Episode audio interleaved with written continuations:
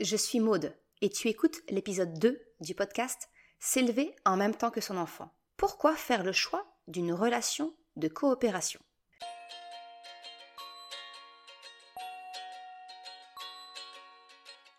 Salut et bienvenue sur le podcast S'élever en même temps que son enfant. Je suis Maude, coach certifié chez Mercredi, mais surtout maman de trois enfants. Sur ce podcast, je t'aide à conjuguer la bienveillance avec la réalité de ton quotidien de maman. Utiliser ton choix d'une parentalité bienveillante comme un accélérateur de ton propre développement personnel. T'aider à changer de regard sur les situations que tu vis avec ton enfant pour t'en servir, pour grandir et apprendre sur toi. Dans cet épisode, nous allons parler de la relation de coopération et pourquoi cela est, ou devrait être, l'objectif derrière le choix de vouloir accompagner son enfant de façon respectueuse. En fait, je te parle aujourd'hui de relation de coopération parce que je l'oppose un petit peu au, modèle que je constate aujourd'hui, qui est plutôt le modèle de la domination. Si tu regardes le monde dans lequel nous vivons, tout autour de nous se trouve un modèle de domination, le pouvoir des uns sur les autres, la hiérarchie autoritaire, la loi du plus fort. Tu sais, ces gens autour de toi qui éprouvent le besoin d'écraser celui d'à côté pour se sentir plus grand. Au lieu de s'élever soi, beaucoup prennent la facilité d'enfoncer la personne d'à côté. Heureusement, cela n'est pas une généralité. Mais je suis sûre pourtant qu'en évoquant ce genre de comportement, cela te rappelle quelqu'un, une personne que tu as connue par le passé ou que tu côtoies. La conséquence, c'est que l'on en conclut que le monde est dur. Il y a même cette expression trop bon, trop con. On pense donc bien faire en voulant protéger nos enfants, en les préparant à cette dureté. On s'imagine que si nous élevons dans le respect, la douceur, la bienveillance, ils seront dans une bulle et risquent de souffrir lorsqu'ils affronteront le monde extérieur. Je préfère me dire qu'en fait, le monde reflète notre société actuelle. Aujourd'hui, c'est la loi du plus fort, ou celui qui louve le plus fort impose les choses aux autres. Mais si notre monde était composé de plus de personnes pour qui le respect, la bienveillance, l'empathie sont des valeurs primordiales, alors j'ose croire que le monde sera beaucoup plus agréable à vivre. Nos enfants seront le monde de demain. Ils seront donc tout à fait adaptés au monde, puisque ce sera eux qui le feront. Certains peuvent penser que j'ai une vision un peu bisounours, mais je sais que je ne suis pas la seule bisounours sur Terre, et qu'ensemble on peut amorcer un effet boule de neige pour offrir ce monde à nos enfants demain. Grâce aux nouvelles connaissances des neurosciences affectives et sociales, on sait tous les bénéfices d'une éducation respectueuse de l'enfant, de l'accompagnement de ses émotions, de la bienveillance. Quand on voit comment cela peut positivement impacter leur développement, je suis convaincue que le monde a tout à gagner dans cette transformation en profondeur et se construire sur la coopération les uns les autres, plutôt que de s'opposer en cherchant à se dominer les uns les autres. Tu dois peut-être penser que, ok, Maude, t'es bien gentil avec tes explications de ta vision concernant le fonctionnement de la société, mais moi, je ne cherche pas à dominer mon enfant, je ne le domine pas. Simplement, je sais mieux certaines choses que lui, je lui apprends tout simplement. C'est mon rôle de parent. Eh bien, tu as raison. Je voyais les choses comme toi, moi aussi. Jusqu'au jour où je me suis mise à la place de mon enfant, où je me suis projetée dans ses baskets. Si tu te mets à la place d'un bébé, d'un tout petit, on décide pour lui quand manger, quand dormir, quand changer sa couche, se moucher, quand il est l'heure de prendre le bain, quand il peut avoir du contact, un câlin, quand ce n'est plus le moment et qu'il doit aller sur le ventre, sur le dos, sur son tapis. Projette-toi juste 30 secondes à sa place quelqu'un qui décide de tout, tout le temps pour toi, sans te consulter, sans t'avertir. Personnellement, je n'attends pas 30 secondes avant de râler et mettre les là avant de me fâcher tout rouge. Certes, je ne te dis pas de commencer à rentrer en négociation avec ton bébé de 3 mois, mais simplement prends conscience du pouvoir dont nous disposons sur nos enfants. Je trouve personnellement que parler à son bébé pour le prévenir de ce que nous souhaitons faire avant de le faire est un pas en direction de la coopération. Avec un bébé, tu peux verbaliser, mais aussi signer. Cela lui permettra de pouvoir commencer à communiquer avec toi avant même d'être en capacité de parler. Et crois-moi, c'est très utile. Surtout quand ton enfant développe la marche avant le langage. Lui permettre de signer ses besoins, ses envies, ses émotions avant de pouvoir parler, c'est franchement un super outil pour passer la phase des deux ans qui est tant redoutée par certains parents.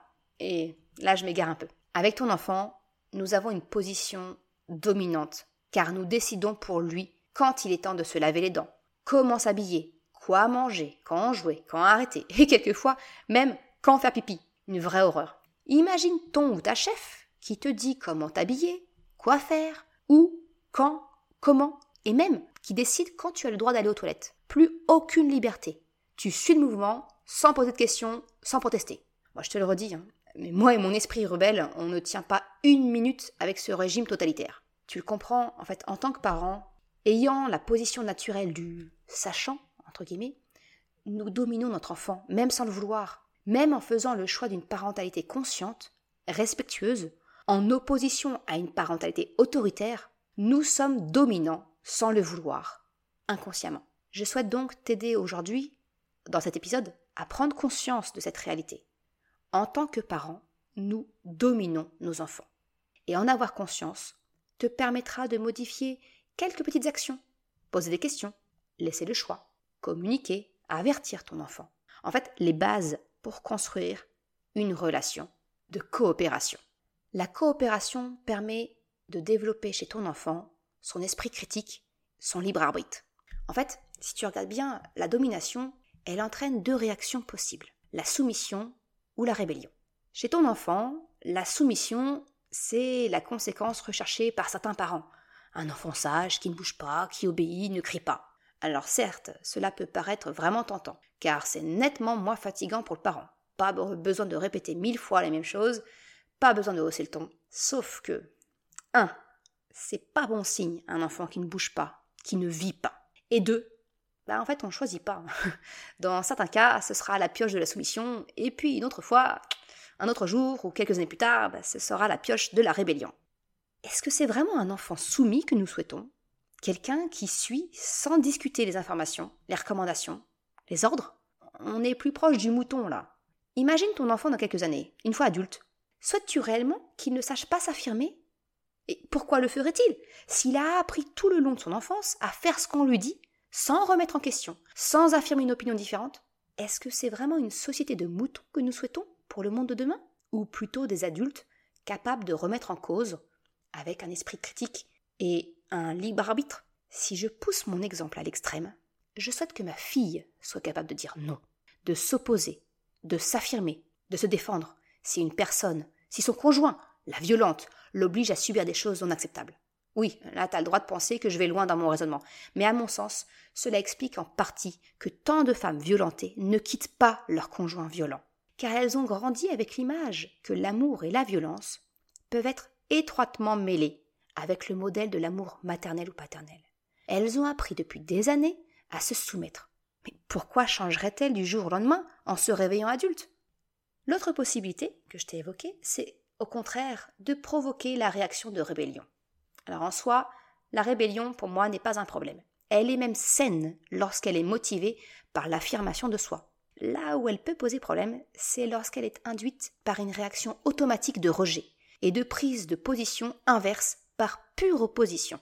Tu sais, cette réaction que tu as lorsque quelqu'un tient une position devant toi qui te hérisse le poil à tel point que tu dis ou fais exactement le contraire, juste pour contredire et marquer la différence. C'est dangereux, car quelquefois, cela peut nous pousser à faire ou dire des choses regrettables. C'est un peu le jeu psychologique du cap ou pas cap. Quand on pense rébellion, on pense souvent à l'adolescence, mais aussi à cette phase vers l'âge des deux ans, ce que l'on entend sous euh, le petit nom euh, Terrible Two. En fait, si on voit ces deux périodes charnières comme des phases de rébellion, qu'il faut mater, qu'il faut combattre, alors effectivement, euh, cela risque de mal se passer. Mais si tu vois ces deux périodes de vie comme des moments où ton enfant affirme sa personnalité, qui il est, ses opinions, sa volonté d'autonomie, d'indépendance, alors on comprend qu'il est crucial et même souhaitable, j'ai envie de dire, qu'il s'affirme. L'adolescence, la phase des deux ans, ne sont pas des phases d'opposition, ce sont des phases d'affirmation. Et dès lors que l'on entend leur besoin d'affirmation, d'indépendance, où on laisse notre enfant s'exprimer, exprimer qui il est, ses opinions, ses choix, bien, l'opposition n'a plus lieu d'être, et elle passe d'autant plus rapidement et facilement. Alors, pour l'adolescence, j'avoue. Mes enfants sont trop jeunes aujourd'hui pour te valider par ma propre expérience. Mais mes échanges avec d'autres parents concernés ont confirmé mes dires. Pour le cap des deux ans, il est testé et validé avec mes trois enfants. Cela a été très marqué avec ma choupinette, qui, vers l'âge de deux ans, deux ans et demi, parlait encore très peu, ou alors vraiment de manière difficilement compréhensible. Je remercie le Dieu de la langue des signes française qui nous a sauvés de beaucoup de crises de frustration, d'incompréhension. Elle a très vite voulu beaucoup d'autonomie pour se laver, s'habiller, mettre ses chaussures, choisir ses vêtements. Alors tu peux penser que passer 15 minutes pour la laisser mettre ses chaussures seule, c'est une perte de temps et inenvisageable quand le grand doit être à 8h30 à l'école et toi au travail. Mais crois-moi, investir ces 15 minutes pendant quelques jours en avançant le réveil d'autant pour lui permettre d'acquérir cette autonomie, si ardemment désirée, c'est franchement un investissement qui vaut le coup. Et puis de toute façon, si tu résistes et t'obstines à lui mettre toi-même les chaussures, ce sera au moins autant de cris et de pleurs, et ton enfant ne saura toujours pas comment mettre seul ses chaussures. Donc en fait, c'est reculer pour mieux sauter cette étape de son développement. Sans parler du fait que tu n'y aurais pas laissé l'occasion de s'affirmer. Tu prolonges donc encore un peu plus sa phase d'affirmation, qui alors se transformera petit à petit en opposition. Bref, franchement, le jeu n'en vaut pas la chandelle selon moi. Personnellement, j'ai choisi mon camp et ma bataille. Celles qui n'en valent pas la peine, je ne m'y aventure plus. Choisir la coopération permet donc à ton enfant de s'affirmer, de développer son esprit critique, son libre arbitre, tout en développant sa personnalité et son autonomie. Une autre conséquence de décider pour ton enfant, de le dominer même involontairement, c'est que cela instaure inconsciemment une relation de pouvoir entre vous, qui a du pouvoir sur qui? Et à ce petit jeu, il y a toujours un gagnant et un perdant. Tu comprends donc que ce n'est pas du tout le schéma d'une relation de coopération où au contraire, on vise le gagnant-gagnant. La conséquence de cette notion de pouvoir, c'est que si ton enfant est le perdant dans une sphère, à la maison, avec maman, avec papa, il cherchera naturellement à compenser en devenant le gagnant dans une autre sphère de sa vie, avec son frère ou sa sœur, avec un animal de compagnie, avec des camarades de crèche ou d'école. Tu vois peut-être où je t'emmène. En fait, un enfant qui se sent dominé cherchera tout naturellement à dominer lui aussi un moment. C'est normal. Tu le sais, je t'en ai un peu parlé dans mon épisode 0. Je suis convaincue, et c'est confirmé par mon expérience personnelle, qu'un enfant dominé peut ressentir le besoin de dominer à son tour, et alors c'est une porte ouverte vers le harcèlement. Voilà les raisons pour lesquelles j'ai fait le choix de ne pas rester dans le modèle de la domination. Maintenant, je vais te partager le deuxième effet qui se coule de la coopération. L'avantage qui s'est dessiné au fur et à mesure que j'ai avancé avec mes enfants. En construisant une relation de coopération avec ton enfant, tu favorises son implication. Comme il est acteur, qu'il a son mot à dire, il se sent concerné, et donc participe volontairement. Et quand cela se passe dans la vie quotidienne de la maison, cela donne un enfant qui participe à la vie de la maison. Favoriser la relation de coopération est donc très utile quand on souhaite que son enfant participe aux tâches ménagères. Alors, je vais faire un petit aparté sur pourquoi je dis participe à la vie active et non pas aider. Parce que tout comme mon mari ne m'aide pas avec les enfants ou la gestion de la maison, mes enfants non plus. Aider pour moi, cela signifie que la responsable de la tâche est une personne désignée et qu'un tiers lui prête main forte. En l'occurrence, vider le lave-vaisselle, plier, ranger le linge, passer l'aspirateur, ne sont pas des tâches dédiées à une personne en particulier à la maison. C'est la résultante de la vie quotidienne. Et comme nous sommes cinq à vivre à la maison, nous sommes cinq à pouvoir faire notre part. Donc lorsque mon enfant prend part à une tâche ménagère, il ne m'aide pas. Il participe à la vie de la maison.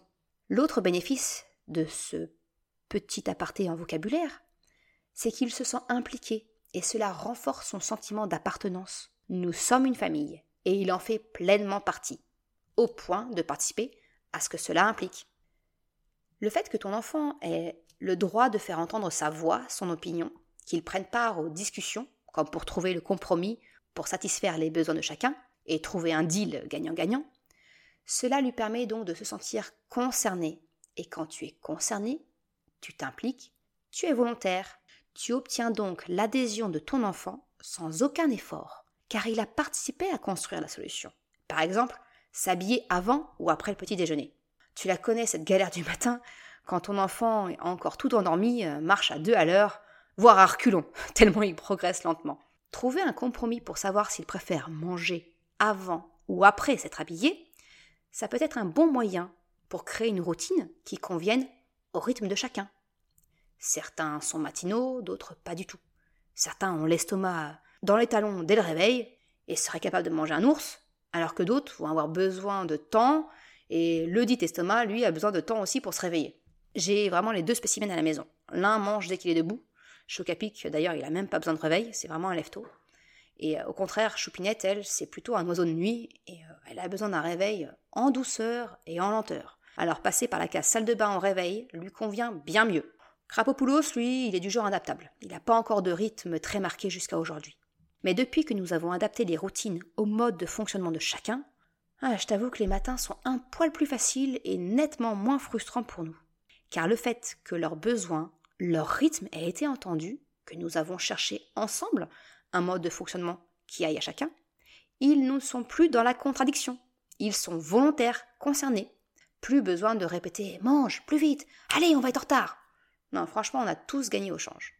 En résumé cet épisode, j'espère t'avoir rendu plus clair pourquoi, selon moi, la relation de coopération devrait être l'objectif derrière le choix d'une parentalité bienveillante, consciente. Ton enfant, toi, la famille, a tout à gagner à construire une relation où chacun est pris en compte.